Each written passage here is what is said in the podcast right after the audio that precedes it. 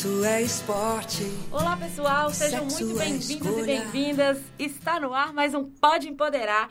Eu tenho aqui do meu lado minha amiga linda, querida jornalista Gabi. Boa noite, Gabi. Oi, Carol. Oi, pessoal. Manu, diretamente de Araxá. Boa noite, Manu.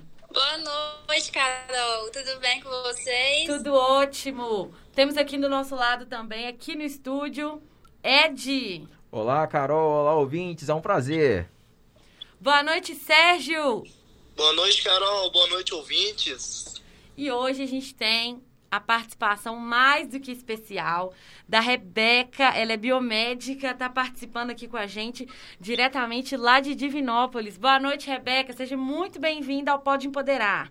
Oi, gente, obrigada pelo convite. Estou muito honrada de participar. Eu que sou ouvinte assídua de podcasts, estou achando o máximo trazer informação para vocês. Espero é, engrandecer informações aí e ser bastante útil para vocês.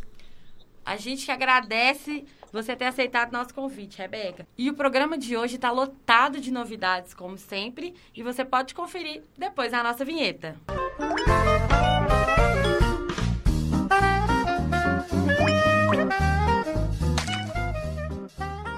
E para começar o nosso programa com o pé direito, a gente vai falar de um assunto que deu muita repercussão esses dias na internet, que foi o concurso da vagina mais bonita. Gente, vocês viram isso? Eu vi, eu achei um absurdo. Eu confesso que eu fiquei mais indignada ainda com o fato deles estarem falando da vagina mais bonita, mas não saberem diferenciar a vagina de vulva, estarem julgando uma vulva, mas falando que é uma vagina. Sim, vamos começar daí, né? O quão errado. E eu tava lendo, gente, foi surreal. Pelo que eu entendi, parece que as, as mulheres interessadas, né, eh, se inscreviam e aí que- quem avaliava, né, os jurados, digamos assim, eram homens que pagavam por um, por um site, né, tipo um site pornô, que tinha uma assinatura nesse site. E aí tinham grupos em que esses caras escolhiam que pose que eles queriam para que as, entre aspas, né, modelos mandassem fotos na posição que eles queriam para eles poderem avaliar. avaliar a beleza da vagina delas. Gente, por favor, o que está acontecendo? Duvidosa, né, desse concurso. Vamos começar por aí. Super, super duvidosa. E aí, é, é, eu fiquei pensando, cara, como que isso é, é- é louco, assim, essa questão dessa, dessa padronização, digamos, né, da- do estereótipo de como deve ser o corpo e o órgão e tal. Inclusive, é, é, o quanto hoje existem procedimentos estéticos para essas áreas, para as regiões pélvicas, né, para os órgãos íntimos, assim, do homem e da mulher.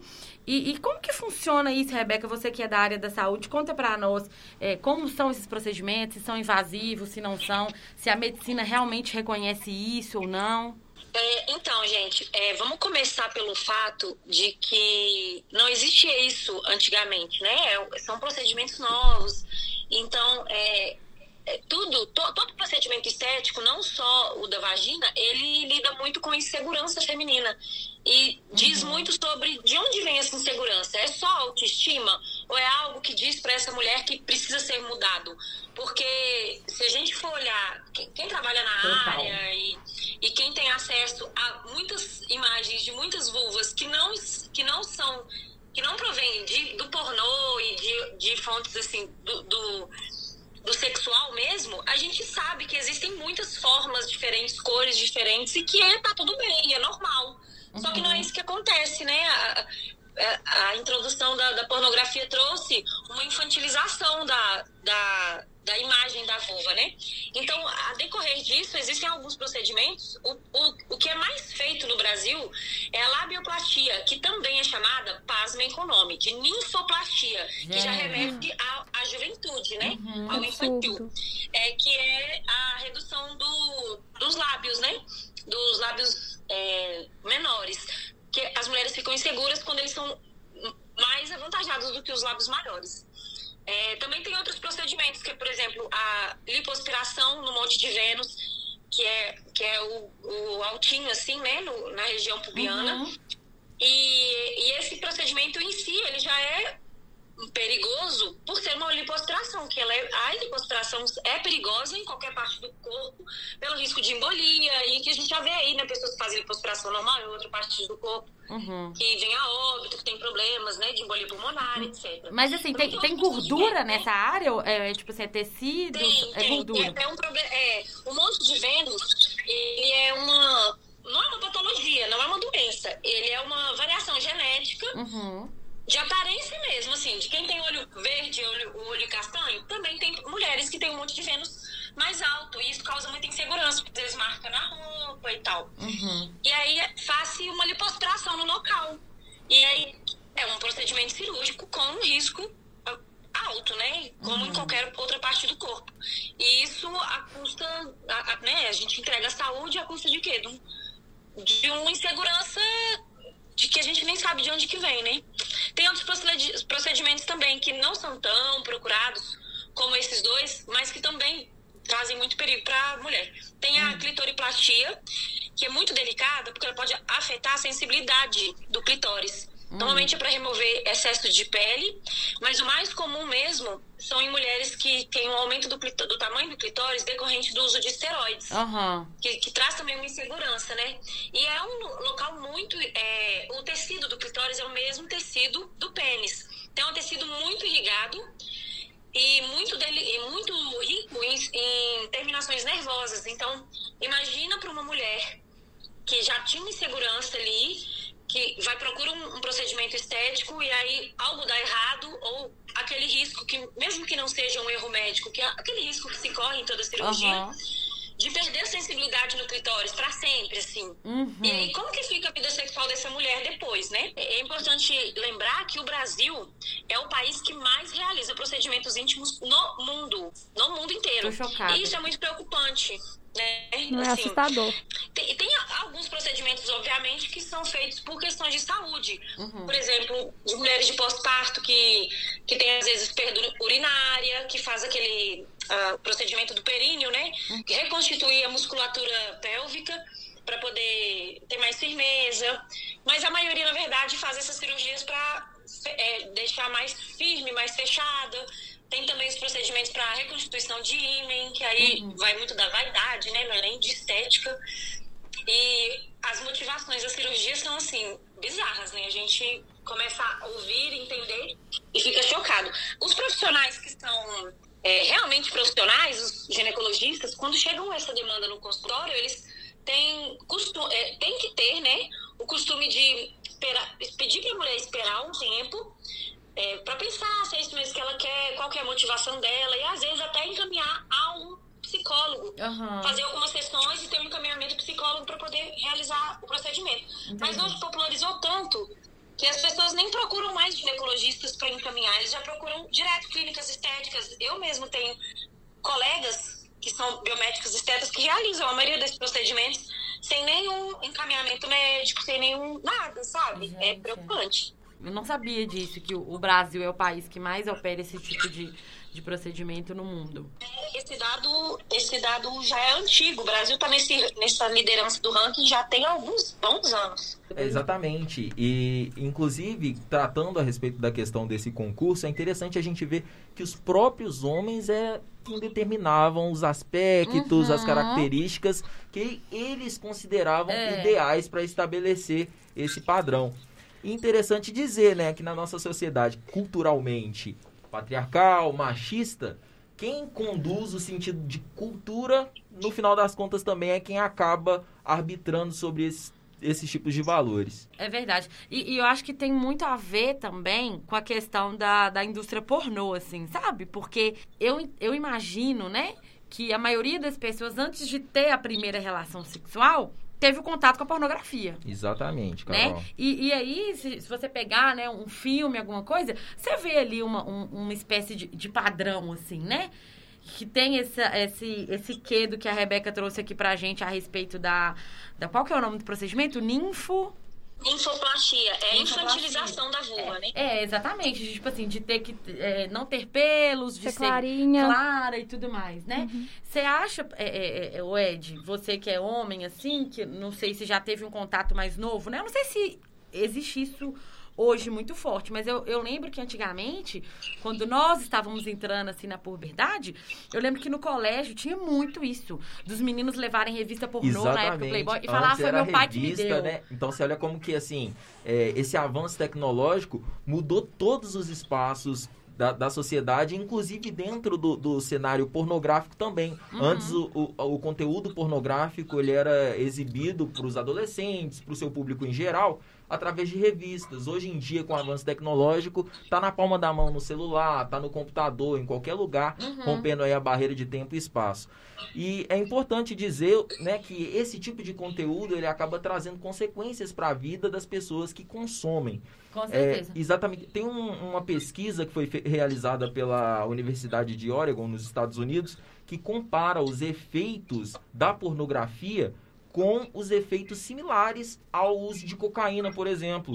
Porque Gente. esse acesso a esse tipo de conteúdo pornográfico, erótico, também é responsável por promover algumas alterações e ativações de áreas do cérebro estão diretamente ligadas ao prazer. Então, há, há áreas ali que, que tem um movimento maior da, da área cinzenta Uhum. estão ligadas ao prazer é, intensifica também aquela relação de desejo e recompensa na cabeça da pessoa que está consumindo esse tipo de conteúdo. Isso mesmo, Ed. E assim, de certa forma, é, essa indústria do pornô, ela cria em mente de como a mulher deve se comportar nas relações sexuais. Então isso é, fortalece ainda mais o machismo, né? Acho que vocês, meninas, né, pelas experiências que vocês têm, vocês podem, de certa forma, é, falar um pouco, né, sobre essa questão do autoconhecimento do corpo feminino, né? Sobre a questão de como funciona, é, as partes mais excitantes e tudo mais. De certa forma, é, a sociedade vê que o homem desconhece é, as partes é, que provocam desejo, né, levam a mulher ao orgasmo. Vocês concordam com isso? Com certeza, Sérgio. É, tem essa questão do homem não conhecer o corpo corpo da mulher, ele também não está preocupado com o prazer da mulher, mas a gente também precisa entender o que a gente gosta e para isso a gente precisa se conhecer, conhecer o nosso corpo. Mas desde pequena a gente entende que isso é errado, que a masturbação é errado. Para o homem isso nem é tão- não é nem tanto um problema, porque desde pequeno o homem já é normalizado para ele se masturbar. Tem até casos de quando demora muito no banho, todo mundo faz piadinha falando que ele tá lá. E para mulher não é assim. Desde pequeno, se tocar, conhecer você é um problema gigante. E aí isso acaba afetando na relação com o próximo, porque a mulher não conhece o próprio corpo, não conhece o que ela gosta, e aí não consegue nem manter um diálogo com uma pessoa com quem ela está se relacionando para ajudar ali, porque o sexo também é diálogo. Ninguém é obrigado a saber o que, que a pessoa gosta. E isso também é muito por causa da influência do pornô, como o Ed estava comentando, porque a gente vê ali um padrão e a gente acha, né, de início, que é assim que o sexo funciona, que a gente tem que seguir aqueles passos, mas não é bem assim. A gente tem que entender e ver o que funciona para cada pessoa, porque cada corpo é um corpo. Mas é fundamental que a gente conheça o próprio corpo, e aí esse não é o caso da maioria das mulheres, porque desde pequena elas são privadas disso. Queria concordar com a Gabi sobre isso e é também é muito vem muito do machismo, né? E vem muito da religião também, Nossa, porque Muito. Com é certeza. sempre ensinar é sempre ensinado que a mulher tem que ser pura e tipo assim, se ela também. ela é suja. E aí, o que, que acontece? A mulher fica ali, né? Tipo, querendo saber o que, que ela sente, mas ela não faz porque ela tem vergonha, ela não se, ela não se conhece, ela não consegue depois mostrar pra pessoa o que, que ela gosta. Então, isso é muito, muito importante a mulher se conhecer mesmo. Tem até fatores igual de outros países que as mulheres são proibidas terminantemente, tipo assim, até mesmo casadas, elas não podem. Os maridos, tipo assim, não, não, não, não permitem, né? E isso é muito errado. A mulher tem que se conhecer, mas sempre. E ainda posso- a gente pode acrescentar ainda o fato de que 30% das mulheres apenas conseguem chegar no orgasmo com penetração, né? E, e aí aqu- aquela que não consegue chegar com penetração, ela faz como? Ela tem que- é, realmente acrescentando o que vocês falaram, a mulher tem que se conhecer, tem que se descobrir. E isso não é ensinado passado pra gente em nenhum momento da nossa vida, né? Quando o sexo acaba, né? O sexo acaba quando o homem chega no orgasmo. Então, em que momento do sexo é priorizado o prazer feminino? Não, não tem, né? Na indústria pornô, no que a gente vê, no que a gente acompanha, não- a gente não, não vê, assim, muito é, um- o padrão e o, e o normal de ser priorizado e, e valorizado o prazer feminino, né? Exatamente. É uma mulher que chega no momento do sexo, não se conhecendo e se dirige a um parceiro que não está muitas vezes nem preocupado em ajudar essa parceira a chegar no, no, orgasmo e alimentar também o prazer dela. Exatamente. E assim, o que, e assim, a gente questiona muito a questão do, do nosso papel, né? O papel do homem. Uhum. Então, assim, o que nós homens podemos fazer, né? Para contribuir com isso, para desmitificar muita coisa. Um deles é conhecer o corpo feminino, né? Porque, de certa forma, a informação, ela tá aí, né, gente? Então, todo mundo tem acesso.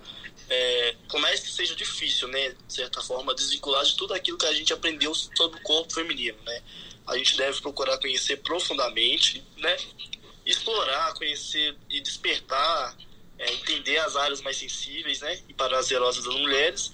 E também conversando sempre com a parceira, é. procurando falar, falar sobre a sexualidade feminina no geral. E sem, principalmente, objetificar mulheres, né, gente? Que é uma coisa muito importante. Muito importante essa fala sua, o, o, o Sérgio. De, da questão do diálogo, né? Estabelecer esse diálogo ali com o seu parceiro, com sua parceira, a respeito do que gosta, do que não gosta, do que quer ou não quer fazer, e isso é fundamental. É, e fazer com que a mulher se sinta confortável para ter essa conversa. Uhum. Porque com todos os tabus e tudo mais, a gente ainda se trava muito.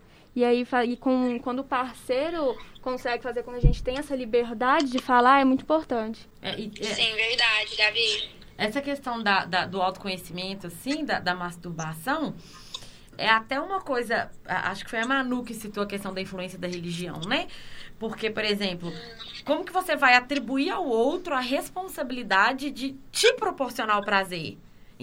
Entende como é uma coisa muito, muito complicada, assim? Por que, que o outro tem que saber, o outro tem que me dar o prazer e eu não posso?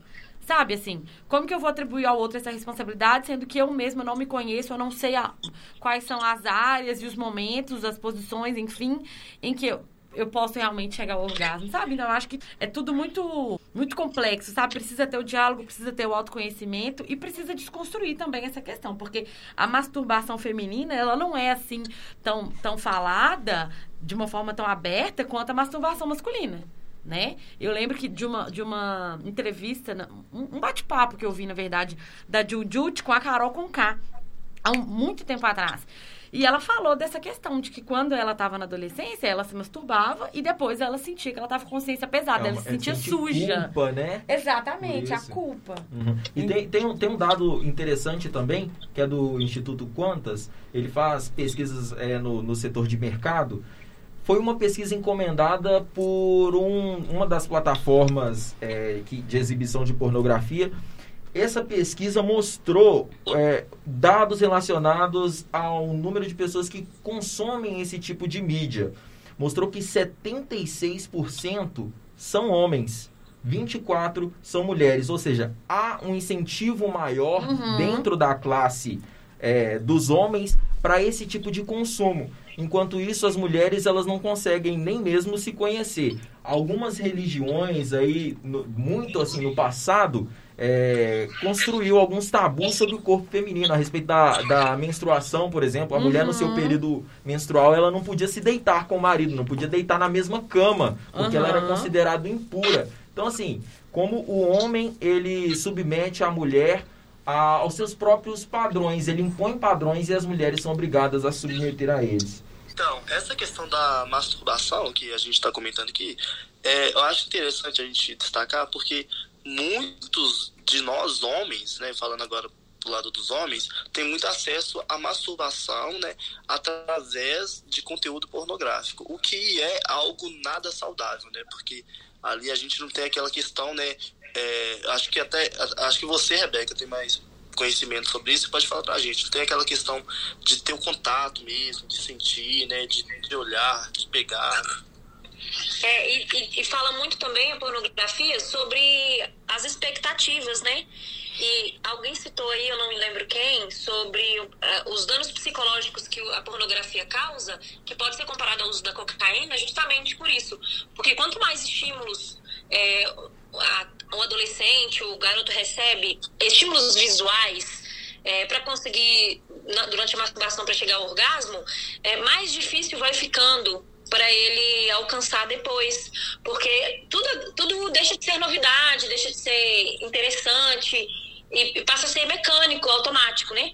Então, isso causa, além, não causa problemas só nas mulheres, é, né, nas expectativas que os homens é, criam sobre o corpo das mulheres, causam problemas psicológicos também para os homens, que quando eles se deparam com uma relação sexual real, eles veem um corpo diferente, uma pessoa que não tem uma performance tal como aquela que ele viu na, no, no, filme pornô, ele se depara com um estímulo não tão é, interessante visualmente falando é, do que um filme pornô. Então, muitas vezes ele também é, não vai conseguir, né, causa uma impotência, Sim, eles não encontram aquela realidade dos filmes na realidade Exatamente. do sexo que e ele está também para a mulher, porque a partir do momento que o homem é, é, de, deseja e cria aquela expectativa daquela situação, é, é por isso que as mulheres acabam se submetendo a, a procedimentos estéticos, a autoestima baixa, é, se submetem a relações em que não estão satisfeitas sexualmente por acharem que, que elas são insuficientes, né? Porque elas não estão é. superando as expectativas do homem, que foram pautadas em situações irreais. Verdade. Por isso isso é muito perigoso para ambos e, e principalmente para o psicológico, não só para o corpo. É exatamente isso, Rebeca. Muito importante essa sua fala. Gente, o assunto está maravilhoso, mas infelizmente a gente tem que encerrar por aqui. Ah. Semana que vem a gente volta com mais bate-papo. Queria agradecer muito a Rebeca pelo, por compartilhar né, um pouquinho do conhecimento dela conosco. Agradecer você, ouvinte, que está Tá sempre aqui com a gente, a galera aqui do estúdio. Gente, muito obrigada.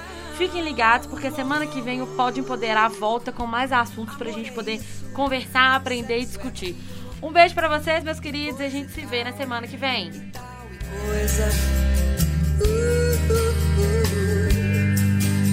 Ai, o amor.